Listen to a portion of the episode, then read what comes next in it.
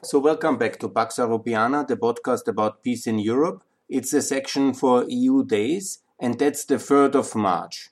It's a very important day, but please make sure it's the Bulgarian Liberation Day, and it's not the Bulgarian Independence Day, and it's certainly not the day to celebrate the Treaty of San Stefano, as some unfortunately seem to think. Yeah? Neither Bulgaria became independent in 1878, nor did it really anybody did ever endorse a San Stefano agenda. This was Russian imperialism at its worst, and it might be a liberation day, a liberation day in many aspects, a liberation day from a Russian influence, and that would be very good. A liberation day also against um, Ottoman imperial colonialism. Yes, that could be the 3rd of March. It could be also a day of liberation against high taxes, because that was basically one of the key reasons for the whole revolution, which started in 1875 in Bosnia under Turkish and Ottoman rule at the time, because they raised the taxes. The Ottoman Empire was a typical empire in search of uh, ever bigger tax revenue because of their huge uh, defense obligation, because of the imperial prestige buildings at the Bosporus, and also because uh, they were obviously still deeply in debt uh, for um, the Crimean War, which they, with the help of the British and French, have uh, won in some uh, ways. Yeah, the British and French have won it for the Turks, for the Ottomans, but obviously they had to pay for that.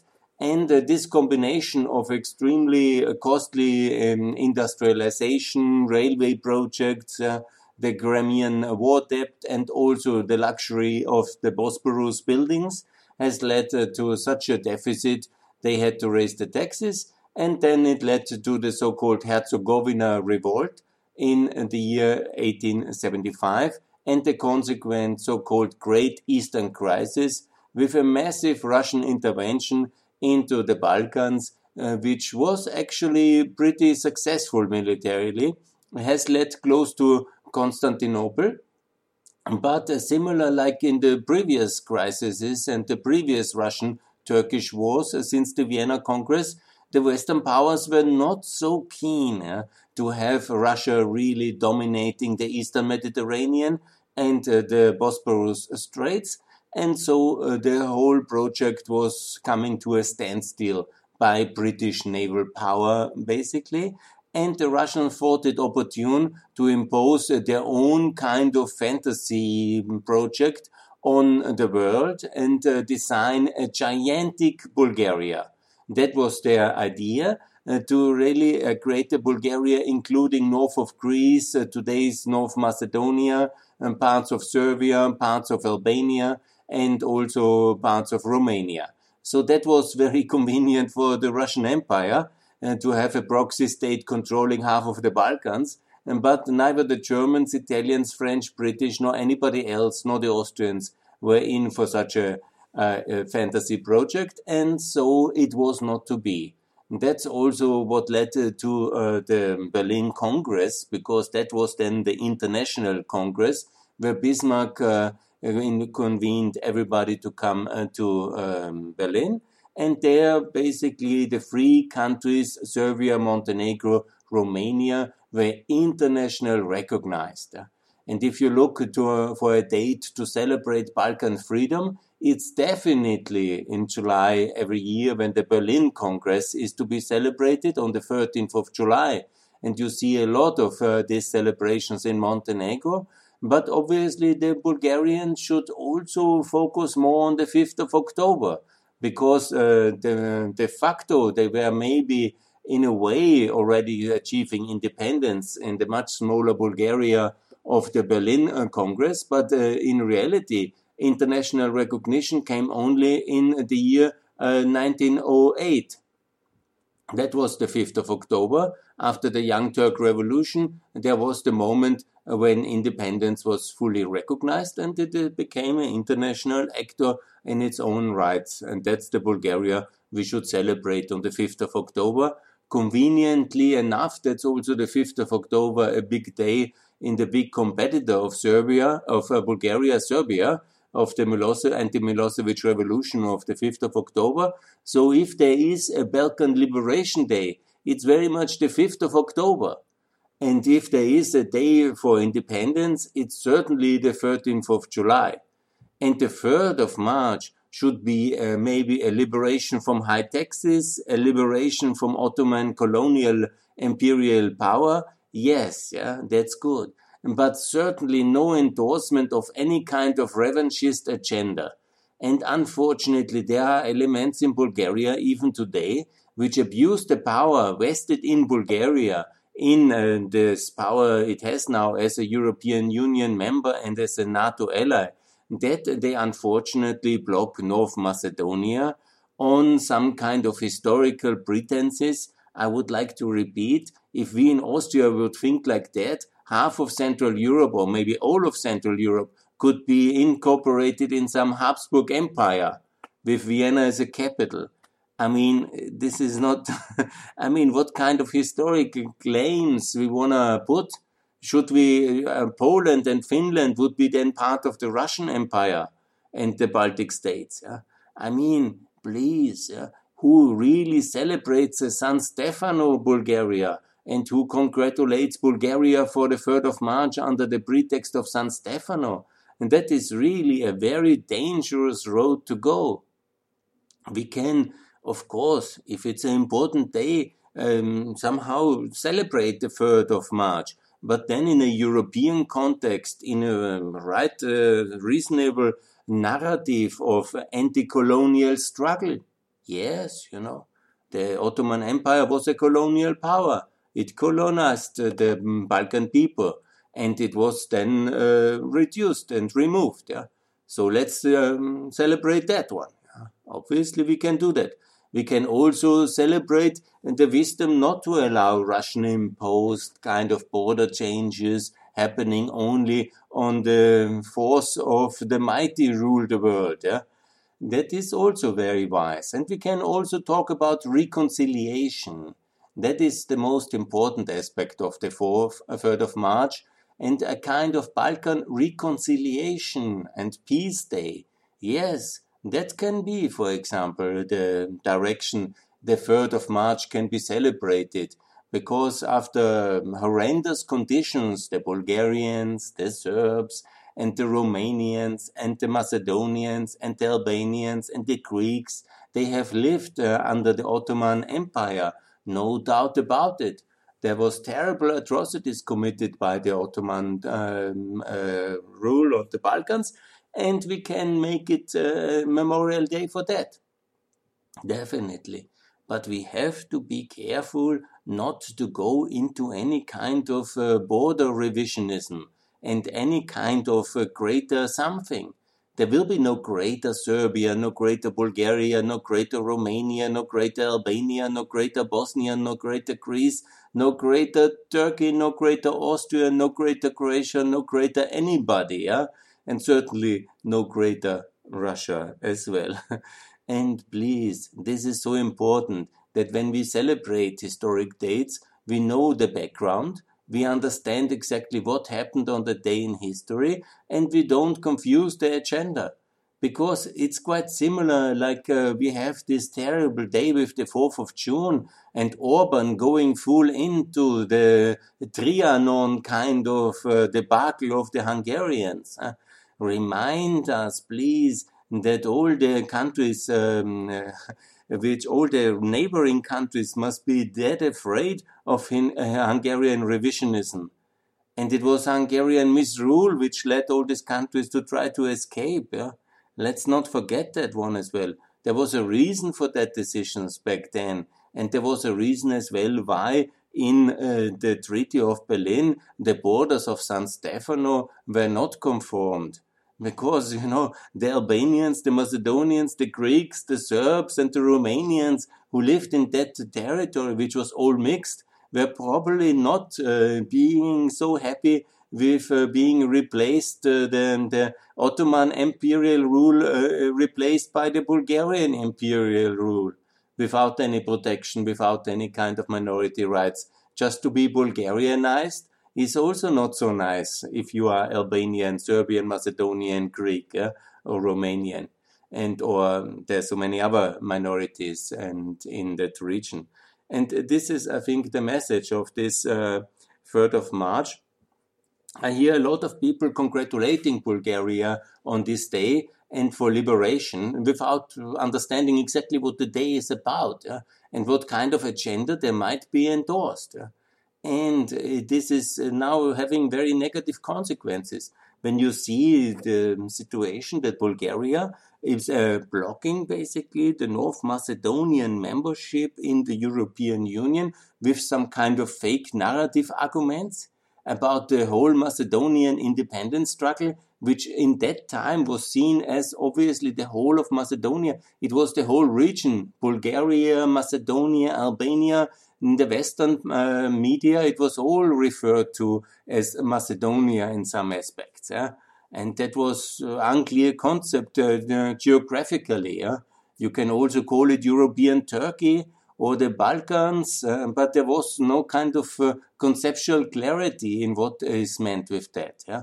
and then uh, to somehow diffuse all these concepts and then reintegrate uh, and uh, try to reinterpret uh, history in their own nationality identity narrative of the 20th and 21st century and then to claim the ownership for certain individuals who never knew that there will be this kind of state uh, organized uh, in the 19th century in the 21st century and then to uh, misinterpret their kind of uh, freedom struggle and in um, some aspects terrorism and in some aspects heroism, you know, and then to misinterpret them in a kind of uh, identity narrative in 2021 is really um, very troubling if it's then abused against other countries.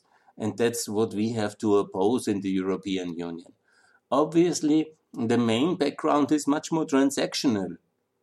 The Prime Minister of Bulgaria has elections coming up in April 2021, and he has not achieved uh, what he should actually, what he deserved, and his people very much deserve.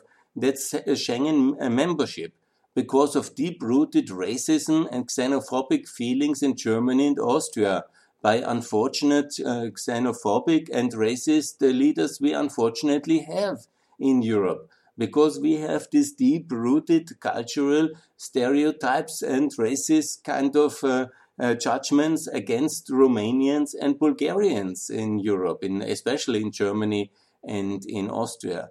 And that's a very tragic fact. We don't see them as fellow EU Europeans, but we see them as people who we better try to contain in their countries. Yeah? And that's uh, the background of the decision not to allow them in Schengen.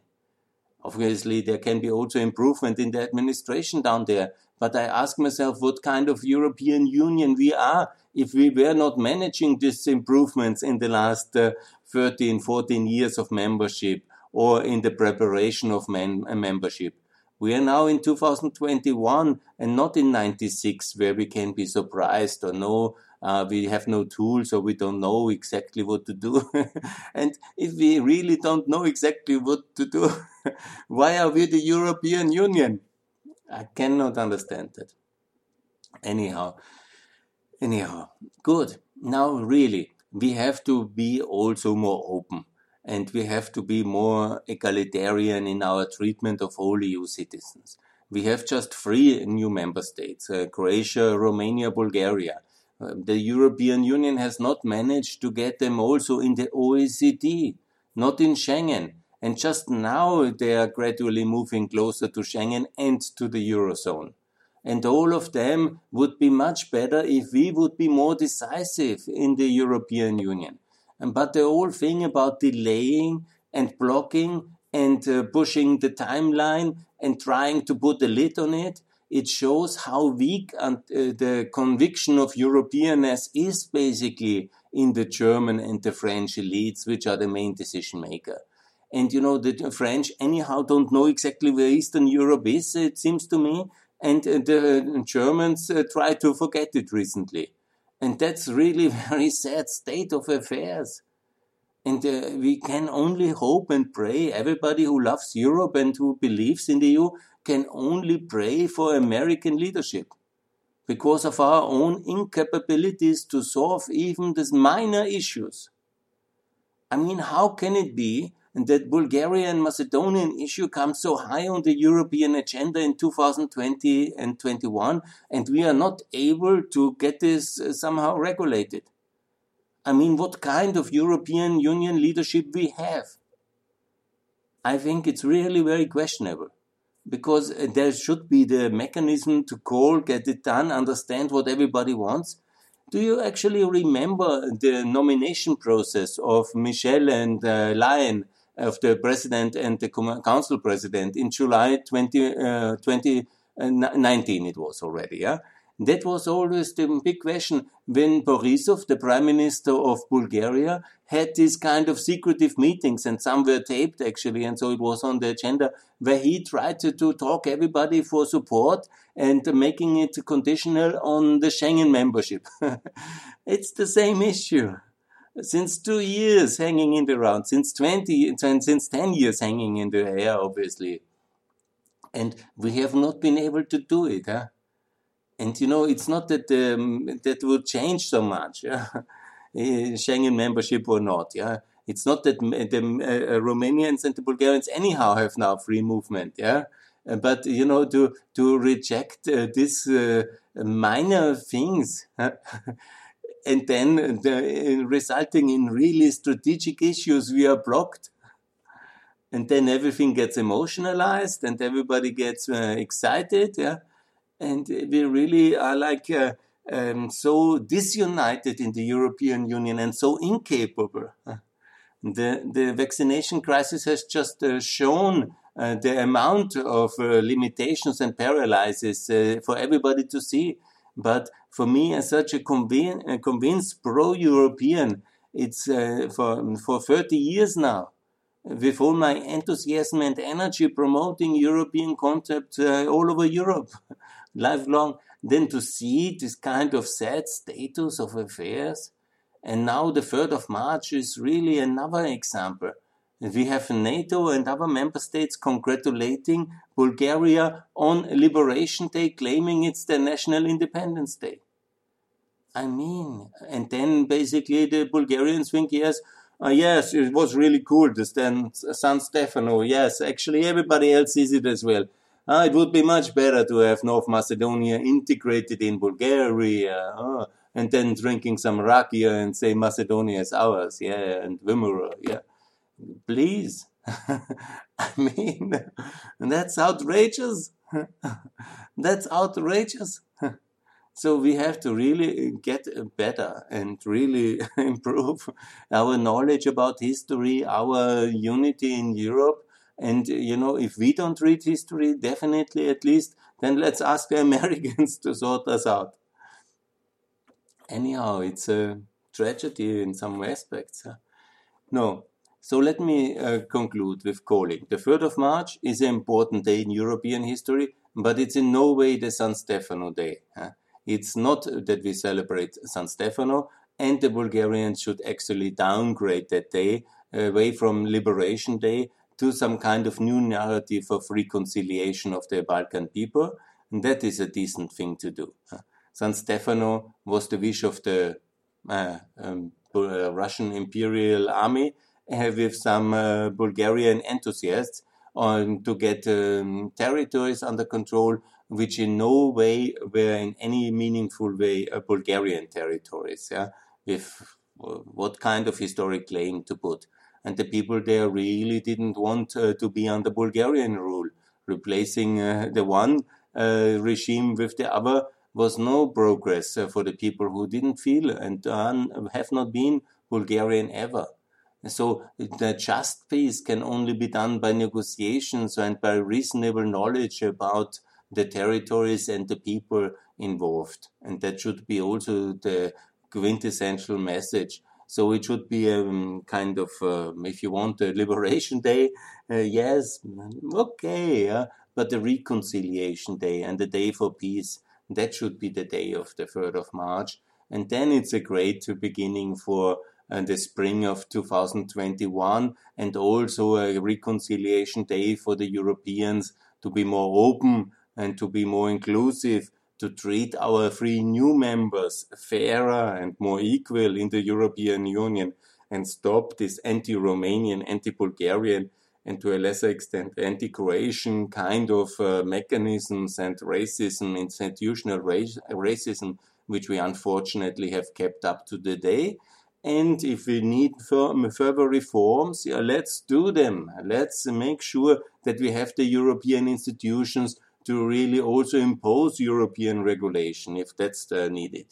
And additionally, let's make sure that we get North Macedonia, Albania, and Montenegro in the European Union for the next elections in 2024. And yes, we can.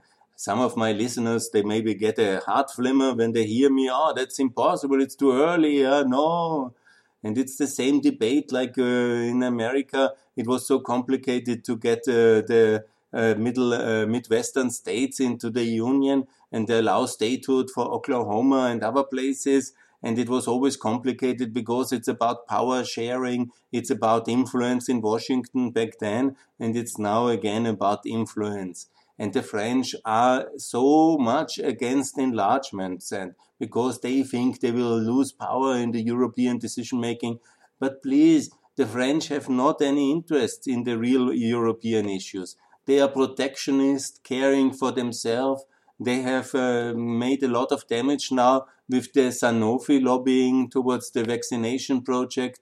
They have uh, also done a lot of uh, damage towards our European unity when it comes during the Brexit, towards the protectionist policy they are doing all the time, and so on and so on, and all this terrible anti-Americanism of the sovereignty debate we don't need a French Europe. Nobody wants that, yeah?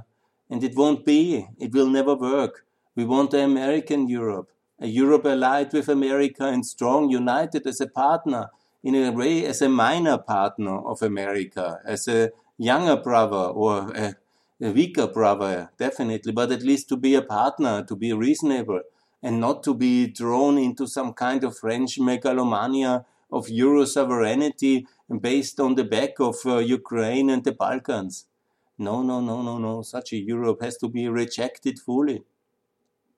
So we need the free members in also to vote over this kind of uh, French ambitions, yeah, because they will be staunch allies of America. That's also why absolutely the French don't want Albania, North Macedonia, and Montenegro in the European Union because they know at the end of the day they will always vote with American interests. Yeah. That's absolutely the case, yeah. and with their own interests, obviously, but against some kind of French anti-Americanism. All these countries who are so pro-American, they will not be into this kind of sovereignist, uh, kind of uh, Euro-nationalistic, populistic agenda, and that's a fact. And so they will be rejected by Paris. And so the 3rd of March should be also a clear signal that we uh, need uh, more American uh, power in the Balkans. We need America to support and secure the Balkans and uh, Europe and Eastern Europe.